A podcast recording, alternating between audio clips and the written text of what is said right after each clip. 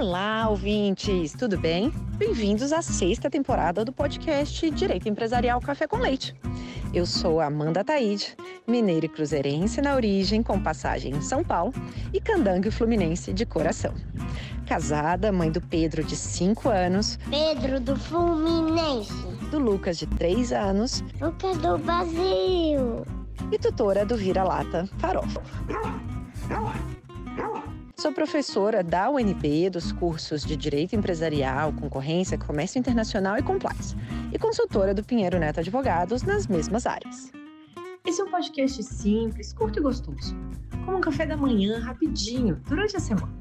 Nosso audacioso objetivo é ter uma biblioteca em áudio gratuito dos textos dos principais autores de direito empresarial do Brasil, para a gente poder aprender ouvindo com suas principais ideias e teses jurídicas.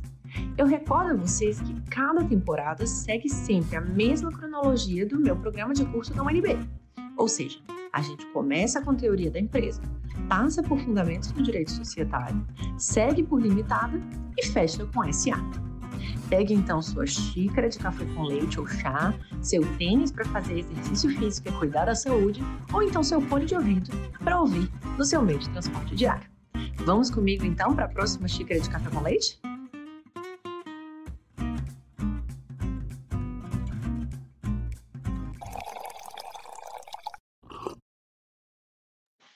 A nossa xícara de café com leite de direito empresarial de hoje vai tratar do livro A Cláusula de Sandberging em Contratos de M&A, de autoria de Camila Nisch. E para isso a gente vai ter a alegria de contar com a participação da própria autora, a Camila Nisch, para comentar o seu livro. A, Camila possui graduação pela Faculdade de Direito da USP e graduação em Administração de Empresas pela FGV. Possui mestrado em Direito Comercial pela USP e está atualmente cursando o LLM em Stanford.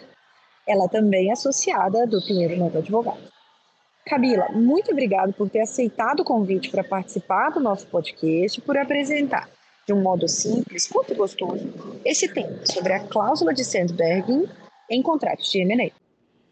Oi, Amanda, muito obrigada pelo convite. É realmente um prazer estar conversando com você aqui hoje, até porque eu sou uma grande fã do seu podcast, uso muito para me atualizar sobre os temas de direito empresarial então, é realmente uma alegria estar aqui e poder dividir um pouco da minha pesquisa com os seus ouvintes. E lembrando que seu LLM terminou é, contando para a gente aí como que você viu esse resultado final, né, também do, da sua experiência do LLM.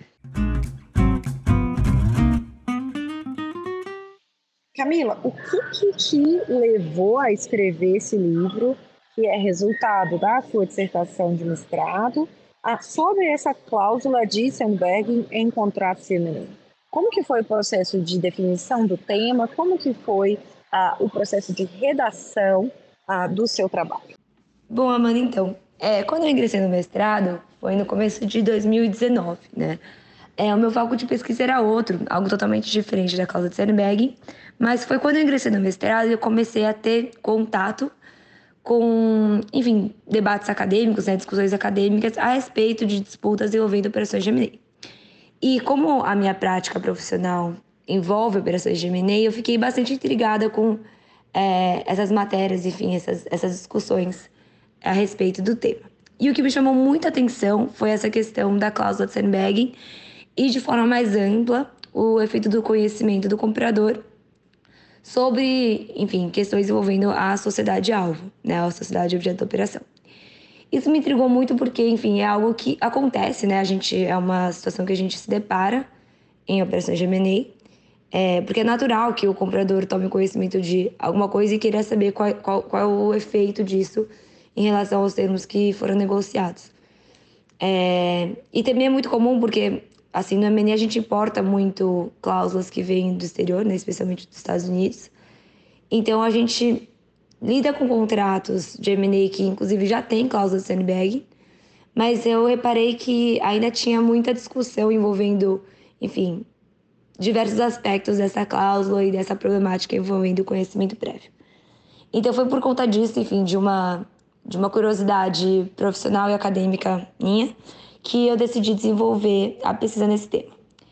É, e para desenvolver a pesquisa, basicamente o que eu fiz foi olhar tudo que a gente tinha disponível, né? Então, tinha muito artigo já sobre o tema, etc. Mas eu também quis olhar uh, essa problemática de uma forma, enfim, por vários ângulos do direito. Então, basicamente, o que eu optei por fazer na pesquisa é ver uma problemática, então olhar uma problemática e olhar ela por vários ângulos. Então, por exemplo, olhar ela do ponto de vista econômico, é, olhar ela do ponto de vista, enfim, ver como o nosso Código Civil, ou seja, o nosso direito posto, é, ver os efeitos do conhecimento e por aí vai. Então, eu tentei olhar a, essa problemática por vários ângulos. É, bom, eu desenvolvi essa pesquisa também ao longo do, do mestrado, que acabou durando até um pouco mais que os três anos por conta da pandemia. Então, em uns três anos, três anos e meio que eu conduzi essa pesquisa.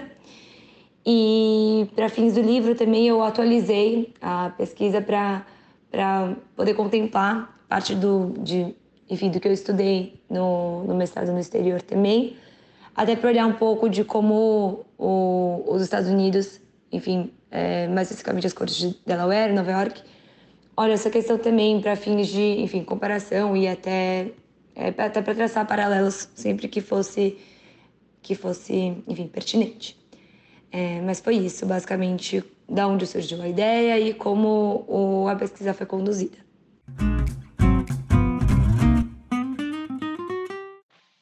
E agora que a gente entendeu um pouquinho do contexto, vamos entrar aos pouquinhos no seu tema. A gente está falando da chamada cláusula Sandberg. O que é essa cláusula? Vamos começar do começo. Explica para a gente ah, bem ah, de modo, né, como a gente faz aqui do nosso podcast, de um modo bem simples, ah, para que a gente tenha todo mundo nivelado, todo mundo na mesma página. Bom, Amanda, acho que antes da gente explicar o que é a cláusula de sandbagging, vale a gente dar um passo atrás e explicar o contexto em que essa cláusula é inserida. Então, aqui a gente está falando do contexto de um M&A, que basicamente se trata de uma compra e venda de participação societária, em que existe um vendedor e um comprador.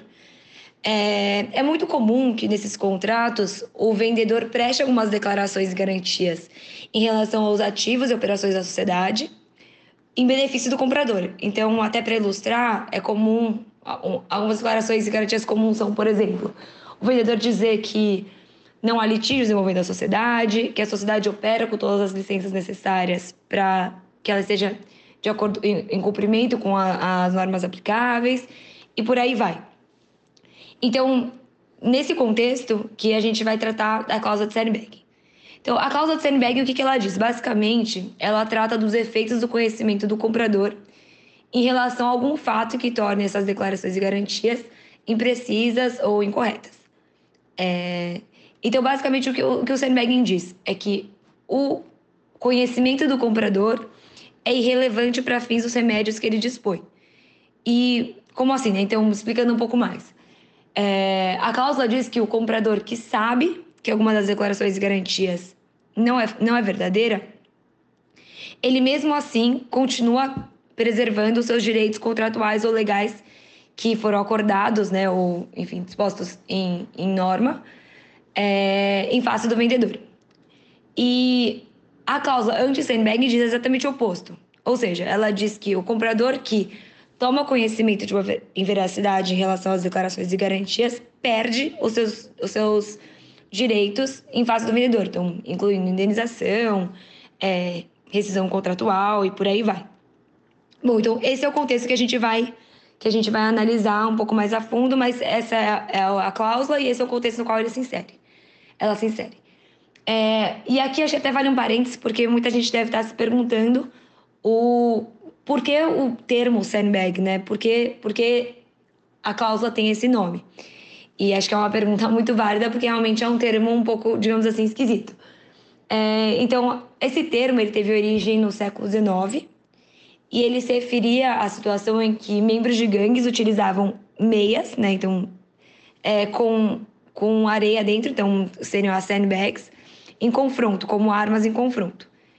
E o termo faz justamente alusão a essa, a essa situação em que alguém utiliza algo que parece inofensivo para obter alguma vantagem em relação a outra parte. É, inclusive, acho que o, o termo tem uma conotação negativa, né, que seria uma vantagem, a obtenção de uma vantagem, digamos assim, indevida. É, e até por isso é um dos motivos que eu acho pelos quais muita gente vê o sandbag com maus olhos, porque o próprio termo tem essa conotação negativa. Mas acho que a gente pode falar um pouco mais disso mais adiante.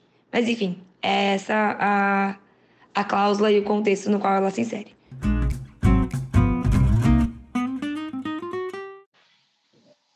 E agora conta pra gente, ah, quais que são os problemas que podem surgir ou que tendem a surgir, que você verificou tanto na sua pesquisa ou eventualmente na sua experiência né, como advogada, em torno dessa cláusula Sandberg? Então, Amanda, o problema envolvendo o sandbagging, é, do meu ponto de vista, ele tem um aspecto tanto prático quanto teórico. E, e por que eu digo isso? É, ele é prático porque ele é uma situação que ela é comum, barra possível, assim, de ser verificada na prática. E até assim, dando um passo atrás, acho que faz sentido aqui a gente também contextualizar como funciona o timeline de uma operação de M&A. Então, é muito comum em operações de M&A que a assinatura do contrato, né, que a gente chama de signing, ela ocorre em um momento diferente da conclusão da operação, que é o que a gente chama de closing. Então, pode ser que você assine um contrato que é vinculante, etc., entre as partes, mas que o, a conclusão desse contrato, né, tipo, ou de fato, nesse caso aqui, a transferência da participação societária do vendedor para o comprador, seja condicionada ao cumprimento de algumas condições, como, por exemplo, a aprovação da operação pelo CAD, dentre outras, que são comumente verificadas nas operações de M&A. É, e como, então, esse sign e closing, eles ocorrem em momentos distintos, pode ser que um comprador que assine o um contrato é, que diga, até pegando o exemplo que a gente falou um pouco antes, que não tem nenhum litígio relativo à sociedade alvo. Venha descobrir, né, antes, depois do signing, mas antes do closing, que existe um litígio, e não só existe um litígio, como esse litígio já existia no momento da assinatura do contrato. Ou seja, ele descobre que a declaração de garantia que foi dada pelo vendedor é e era falsa. Então, ela é prática, eu acho que no sentido de que quando isso acontece, o comprador vai, vai pensar, tá, e agora? O que acontece com os meus direitos? Devo, eu devo fazer algo para resguardar os meus direitos? É, então, tem um teor muito assim, palpável, né? Algo que, até pela natureza do, da operação de ser diferida no tempo, é algo que você pode ver acontecendo, né? É, não é difícil de ver isso acontecendo. E aí, nesse sentido, o comprador ele vai pensar quais são os meus remédios, o que eu devo fazer, eu devo resguardar meus direitos. E essa análise depende é, se você tem ou não negociado uma cláusula sandbag, uma cláusula anti-sandbag, e até onde eu acho que é a, a, questão mais difícil de ser respondida, e quando você não negociou uma cláusula, quando o contrato é omisso em relação ao tratamento que vai ser dado ao conhecimento do comprador. É, como é que fica o comprador nessa situação? Então, por isso que eu acho que ela é, tem esse componente muito prático. E, obviamente, tem o componente teórico, componente teórico, que é também entender o nosso ordenamento, essa cláusula que a gente, digamos assim, importou do exterior. Como é que o nosso ordenamento recebe essa cláusula? Ela é válida? Então, para começo de conversa, ela é válida? Ou ela extrapola um pouco os limites que são impostos pelo nosso ordenamento? Então, por isso que eu digo que eu acho que é, a problemática dessa cláusula envolve tanto aspectos práticos como teóricos que são analisados em conjunto. Diante né, desses problemas que tendem a surgir, qual que é a sua análise? Quais que são os argumentos uh, contrários e quais que são os argumentos favoráveis a essa cláusula de Sandberg? Bom, então essa é realmente uma ótima pergunta e, inclusive, ela é muito difícil de ser respondida e até adiantando, Acho que vale aqui falar é que não existe, não parece pelo menos existir um consenso na doutrina em relação a qual seria o regulamento aplicável no direito brasileiro, seja ele pró ou anti-sandbagging, especialmente quando a gente está diante de contratos que são omissos em relação a essa cláusula, ou seja, contratos que não têm nenhuma cláusula nem outra. Mas, enfim, dito feita essa ressalva, acho que aqui o, o que eu estou me propondo a fazer, acho que até para fins acadêmicos é legal, é mostrar várias formas de analisar esse problema sem de fato dar algum tipo de posicionamento, até porque eu acho que, enfim, ainda há muito a ser debatido. Mas acho que para fins acadêmicos é legal a gente analisar, tipo, essa, essa, esse problema sobre várias óticas. E, inclusive, eu acho que tem muito para acontecer em relação a, a, esse tema e a depender de como o posicionamento acabar sendo firmado isso pode acabar mudando muito como a, a prática de M&A ela é estruturada hoje em dia, especialmente como funciona esse fluxo informacional, porque, enfim, se a gente se acabar entendendo que toda e qualquer informação que for trocada entra na esfera de conhecimento do comprador e que isso gera consequências tão graves quanto, por exemplo, a perda de um direito à indenização, é, eu imagino que a forma como o M&A seja vem sendo feito, ele precisaria se, se digamos assim, se moldar a essa nova novo entendimento. Mas enfim, acho que de, feitas todas as ressalvas, acho que a gente pode passar a olhar ponto a ponto e ir mostrando quais seriam os argumentos contrários favoráveis a depender de cada ótica que pode ser analisada. Então, agora passando para as formas de analisar essa, essa problemática, acho que a primeira delas é verificar se essa cláusula, essa prática de sandbagging é, violaria os preceitos da boa-fé objetiva. Né? Então, tem adulteradores que entendem que a prática de sandbagging viola os preceitos da boa-fé objetiva e, inclusive, configuraria venire contra factum próprio. E também, em alguns casos, configura abuso de direito. É, por outro lado, há doutrinadores que dizem que não, que na verdade é, essa prática, essa cláusula está em linha com os princípios contratuais, então especialmente aqui a autonomia privada, boa-fé objetiva e a função social do contrato. Uma outra forma de analisar é dizer que o sandbagging, né, que basicamente, como a gente explicou, diz que o conhecimento não é, não é relevante para fins de manutenção ou perda de direitos, estaria desalinhado com a orientação, com a orientação geral do sistema jurídico brasileiro. É, e quem diz isso aponta para os dispositivos relativos à evicção e aos extraditórios. Aqui até vale um parênteses, né, porque existe uma discussão para ver se é, sei como esses dispositivos são aplicados ao M&A, mas acho que aqui o, o, o ponto é que é, há doutrinadores que olham para esses dispositivos e dizem que o nosso sistema optou por, digamos assim, penalizar ou pelo menos dar algum efeito ao conhecimento. Porque, tendo no regime dos vícios editórios como da evicção, aquele que sabe perde, perde os seus remédios legais em relação ao, ao vendedor da coisa. É... Então, mas acho que quem, quem analisa essa, essa problemática por essa ótica, geralmente também pontua que, nesse caso, ainda que exista uma orientação geral do nosso sistema, é, o caráter dessa norma não é cogente, então por isso ele poderia ser afastado pelas partes.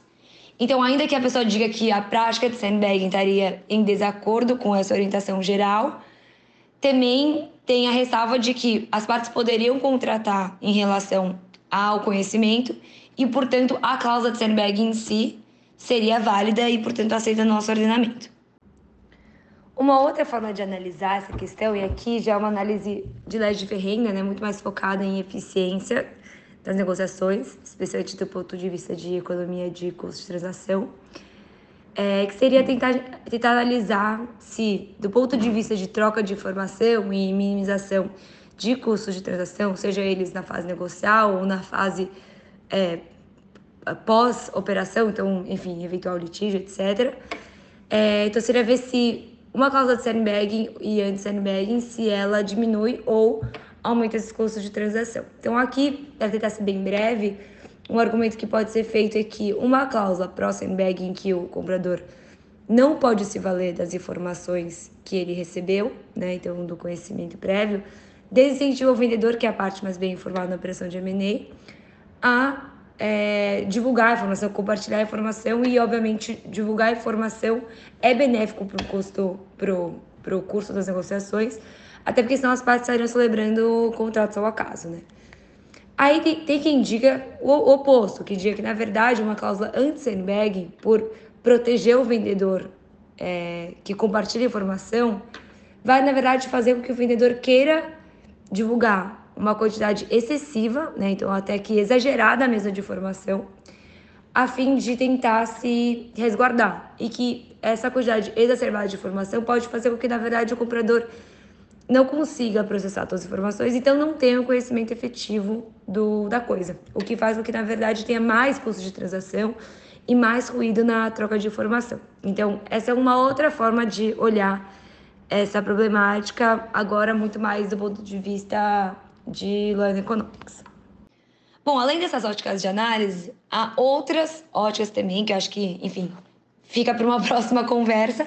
Então, por exemplo, a gente poderia tentar verificar se há usos e costumes na prática de M&A que poderiam ajudar a comatar essas lacunas do contrato, ou também se a gente estaria diante de uma renúncia antecipada de direito do vendedor, que não é abarcada pelo nosso ordenamento, e por aí vai. Mas, de todo modo, eu acho que aqui o, intuito da nossa conversa é mais contribuir realmente para esse debate em relação à, à cláusula de Sandberg e, e os efeitos do conhecimento e mostrar que, de fato, parece ser um, um, um ponto ainda muito em discussão, que tem muito a ser evoluído tanto na nossa é, doutrina, mas especialmente também na jurisprudência.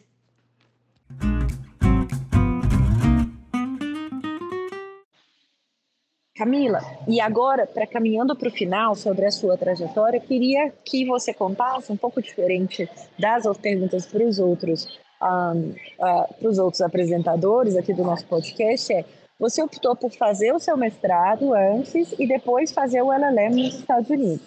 Conta um pouco como que foi essa escolha, quais que foram as razões, por que né, dessa escolha do mestrado e depois do LLM, uh, ah, e Uh, conta um pouquinho dessa experiência que tem sido, né, de cursar no exterior uh, e como que uh, essa experiência tem sido relevante para te atualizar, né, sobre temas, discussões, jurisprudências, tanto, né, não só no Brasil, mas também nos Estados Unidos.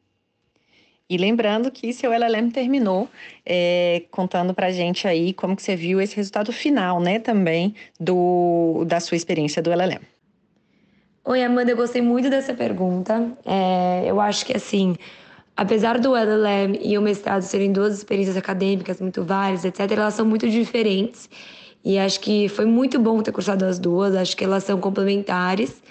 É, então, realmente, eu achei que elas têm assim, abordagens e até objetivos diferentes. Né? Então, no mestrado no Brasil, eu tive a oportunidade de focar meus estudos em direito comercial, então, na, já na minha área de atuação, e desenvolver uma pesquisa bem aprofundada sobre um tema específico, aqui no caso, a, a cláusula de Sandberg e os efeitos do conhecimento.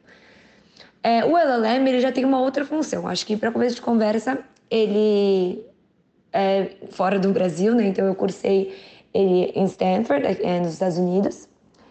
E é é um, é um, um estudo desenvolvido em um, em um sistema jurídico totalmente diferente daquele que eu atuo. Então, eu acho que enquanto o mestrado você desenvolve algo mais a fundo dentro do, seu, do sistema que você já está acostumado a atuar, é, por conta da prática, etc., no ELEM você tem contato com um sistema jurídico totalmente diferente, aqui no caso, na Common Law.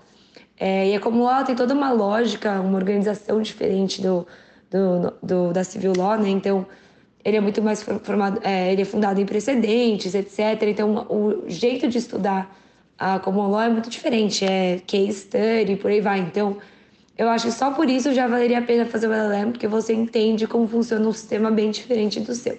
Eu digo isso para quem, obviamente, é brasileiro, vem da Civil Law.